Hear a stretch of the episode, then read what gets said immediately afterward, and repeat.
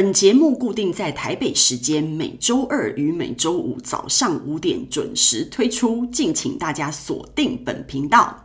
各位听众朋友，大家好，我是廖佩基，欢迎大家今天收听收看《零星 K 聊聊人生去聊聊》这个节目，不是邪教，是个有意思的平台，借着跟大家分享不同的思路，让生活可以有一些小小的改变。今天我们要讲的题目是关于心理素质这件事情。呃，廖佩琪觉得呢，心理素质这件事情是非常非常重要的。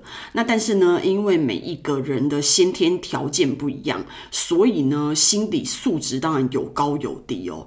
但是呃，我在这里就是呃，可能希望大家呢，应该要呃有意识这件事情，然后并且尝试的锻炼自己的心理素质。因为我觉得心理素质这件事情跟也是一样啊，因为我本频道就是为了让大家一天过得比比一天更好嘛，那所以我觉得心理素质的锻炼呢，绝对有办法让你就是嗯。更好的去处理人生里面的风浪，因为你会发现，就是说，嗯，我说心理素质不一样这件事情，因为每一个人的那个承受能力真的不一样。你会发现，有的人哦，那个大风大浪啊，怎么吹怎么打，然后他还是一尾活龙，然后他还是一直不断的就是你知道生命的斗士啊，然后一直不断的站下去。然后有的人呢，每天就是一点小小的挫折，然后就这边咿咿哀哀的，你知道吗？真的是。让人家觉得很受不了。那呃，这件事情到底可以怎么样看得出来呢？我觉得其实从小到大，我们有很多的场合可以去验证这件事情。比如说呢，考试好了，因为你知道，有的人哦，他。呃的平常的成绩是不错的，齁，然后呢，他就会呃，比如说联考的时候啊，他就失败了。那为什么失败呢？呃，当然有的人是运气不好，比如说他那天生病啊，肚子痛啊，身体不舒服啊，种种的情况。但是呢，有很多人的情况呢，他就是因为临场的反应，因为你平常成绩很好，跟你呃联考就是赌那一天嘛，齁。现现在的联考，因为廖佩基实在是已经毕业很久了哦，所以我也搞不清楚现在到底学制是怎么样。但我们那个年代那个联考就一试定终身啊，这种感。感觉对不对？所以大家就是在那个七月一号、二号、三号，看你是理组还是文组，就是呢，呃，三选二，有两天呢，就会去参加这样子的考试。那呢，呃，很多人可能是呃，不是说很多人，部分的人呢，可能平常的成绩是非常好的，然后但是联考的时候失利了。那为什么呢？就是说他失常了。那为什么呢？就是因为考试那一天的压力，他没有办法去好好的承受，所以等于他的心理素质是没有那么高的。然后或者是你知道。这个这个东西很容很容易展现啊，比如说上台好了哈，有的人在下面啊侃侃而谈，台下嘛，叫讲什么都没有关系，然后上台呢，马上就你知道非常的害羞呢，一句话也讲不出来，然后手脚不停的颤抖，然后面红耳赤，什么都讲不出来，就这样子，人人家说的那个台下一一只龙，台上一条虫这种感觉，那这种感觉就是其实它跟那种呃比赛啊什么也是一样啊，比赛跟考试一样嘛，都是会失常，就在人多的地方。然后有时间的压力，有各种的压力的情况之下呢，他都没有办法表现他平常该有的能力跟水准。这个就是心理素质，我觉得，因为你你越人家说为什么要沉稳的情况就是这样。那你要怎么克服这种心理素质？我觉得像我刚刚举例的这种可能考试啊、上台啊、比赛这样子的心理素质，其实你是可以锻炼的啦。那怎么锻炼呢？就是一直考啊，那联考没有办法一直考嘛，对不对？你可能一直训练自己上台啊，比赛这件事情。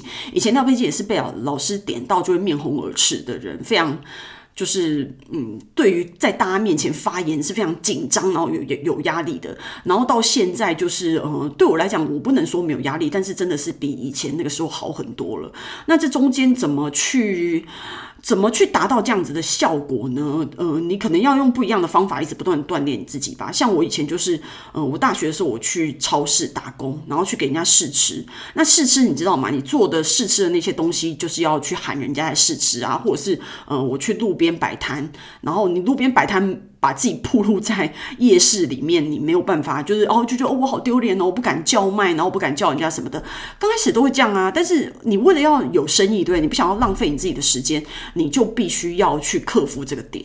然后你去嗯、超市给人家试吃的时候，你也要想办法让自己主动的去跟陌生人谈话。那这些东西都是呃让自己锻炼的情况。那你会发现，我我这个锻炼有两个好处嘛。第一就是说我可以对我自己的那个胆量有一个锻炼，然后。第二同时又可以赚钱，对不对？所以这个就是一个一举数得的一个一个好的方法，那你就可以去锻炼。然后像那种风险承受的能力也是有关啊，那这种东西就跟什么投资组合啊，然后或者是说你在做一些选择的时候，你的风险承受能力，因为有的人就喜欢。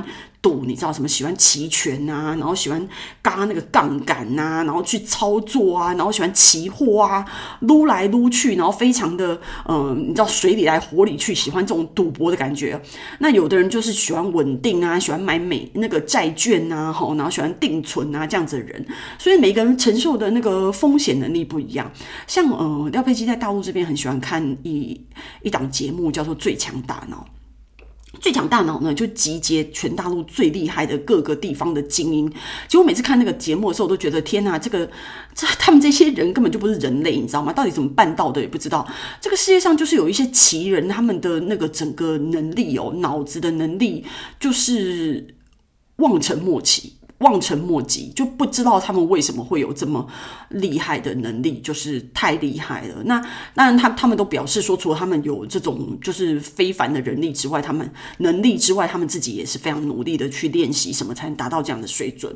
好，那我要讲的重点是什么呢？就有一个人哦，他就是嗯，在最后比赛的时候呢，嗯呃，主持人就跟他讲说，你可以挑一个，就是呃，一个人跟你比赛。那一般的人，你为了要晋级，其实你应该挑那个名次靠后的人去挑。战嘛，因为你这样子你的胜算比较大，对不对？然后他去挑一个他从小到大的偶像去挑战，那这是一个什么样的历程呢？他说他其实跟他是同一个学校的，所以他们两个人当然都是非常的聪明，就是那种既生瑜何生亮，你知道吗？然后呢，对方老是在学校里面就是光芒万丈，然后每一次的比赛，每一次的考试呢。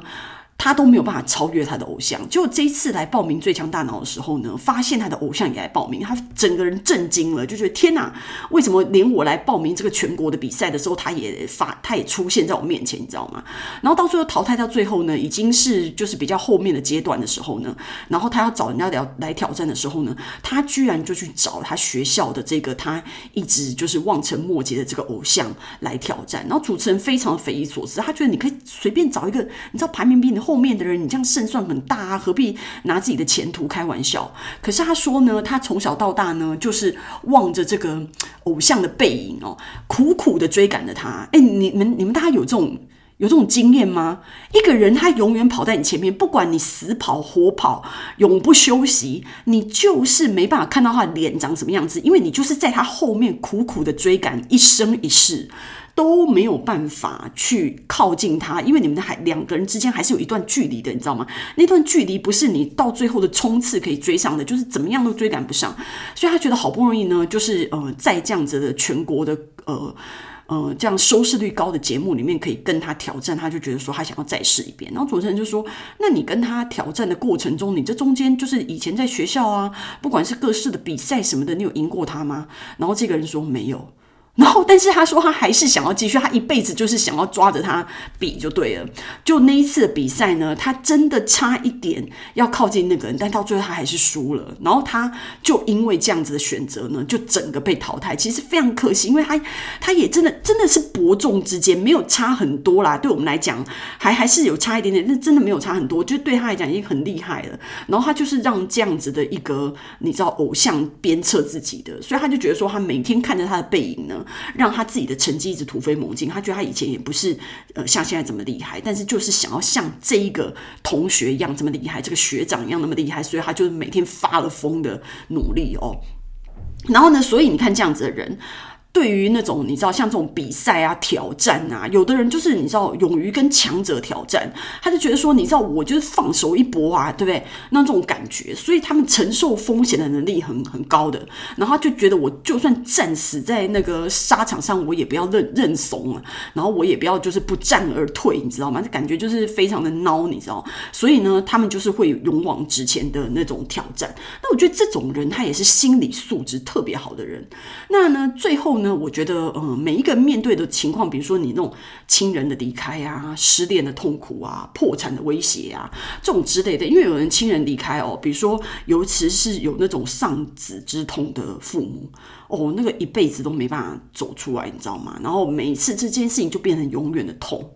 那我觉得这个东西是很难克服的，因为呃，父母失去子女哦，是真的是锥心刺骨，那种白发人送黑发人，然后自己的骨肉，你知道吗？这样离开是这件事情是致痛。那所以呢，呃，可是嗯，还是有人可以走出来，然后把他的爱。就是转移到其他的年轻人、其他的小孩，跟他小孩一样年纪的人，他还是就是把这个很巨大的痛苦转换成其他的能量，然后去度过。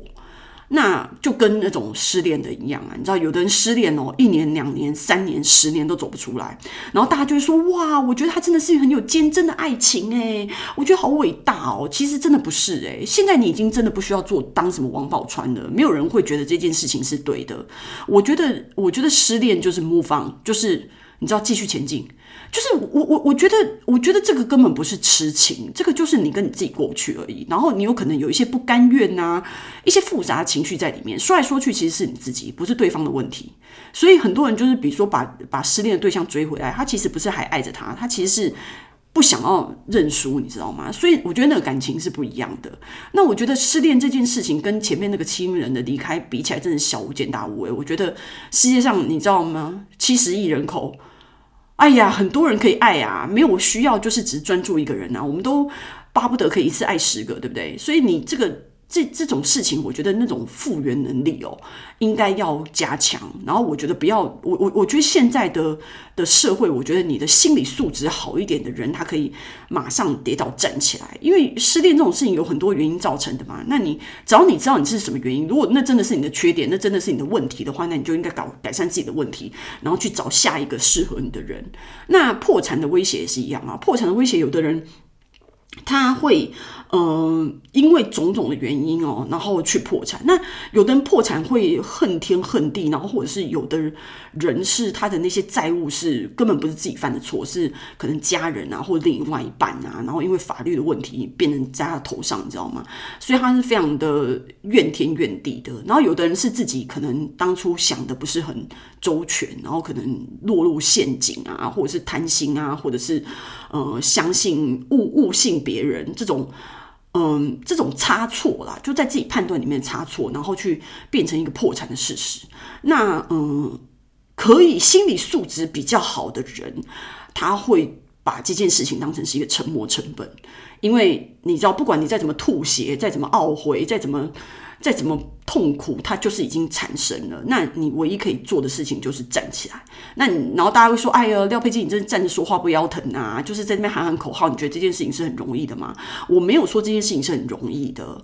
我只是今天在讲这个心理素质这件事情，是要告诉大家，有的人他一直，因为我跟你讲，人生不管怎么样哦，其实。每一个人他只是没有，因为你你不知道另外一个人真正他在过什么样的人生，你知道吗？我们没有那个线索，所以你可能都是 focus 在自己的人生里面，然后觉得自己真是一个倒霉鬼，怎么会有这么多痛苦的事情？可是其实有很你你如果听别人的故事，你会发现他们遭遇到的这些风雨，其实真的很恐 很恐怖诶，我觉得真的很崩溃。那有的人他就还是可以站起来，你知道吗？那样子的人就是真的有非常好、非常强壮的心理素质。那我觉得心理素质。这件事情的另外一件事情，就另外一个说法，我觉得是一种复原能力。你心心理素质越强大的人，你对于这些这些挫折、这些困难、这些吐血的挫败，你可以翻身，你可以处理，你可以再站起来，就是都是心理素质的力量。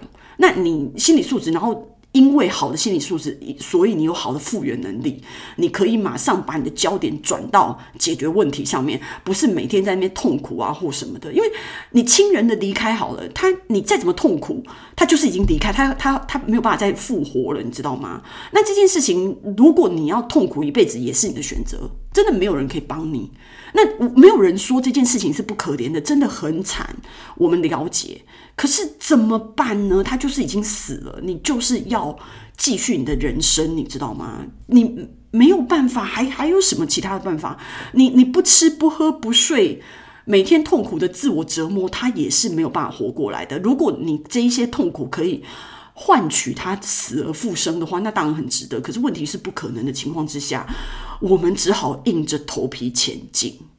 所以我觉得，嗯，今天的分享让大家想一下啊。我觉得，因为，嗯，人生真的不容易，我觉得大家都都很辛苦，所以呢，呃，心理素质这件事情，我觉得是有有必要培养的，然后让自己有比较好的复原能力，这个可能是我们那个人生要努力的目标之一啊。好，那所以呢，今天我们的分享就到此结束，希望喜欢今天内容的朋友们呢，可以帮我按赞留言，然后并且订阅我们的频道，我们下次见。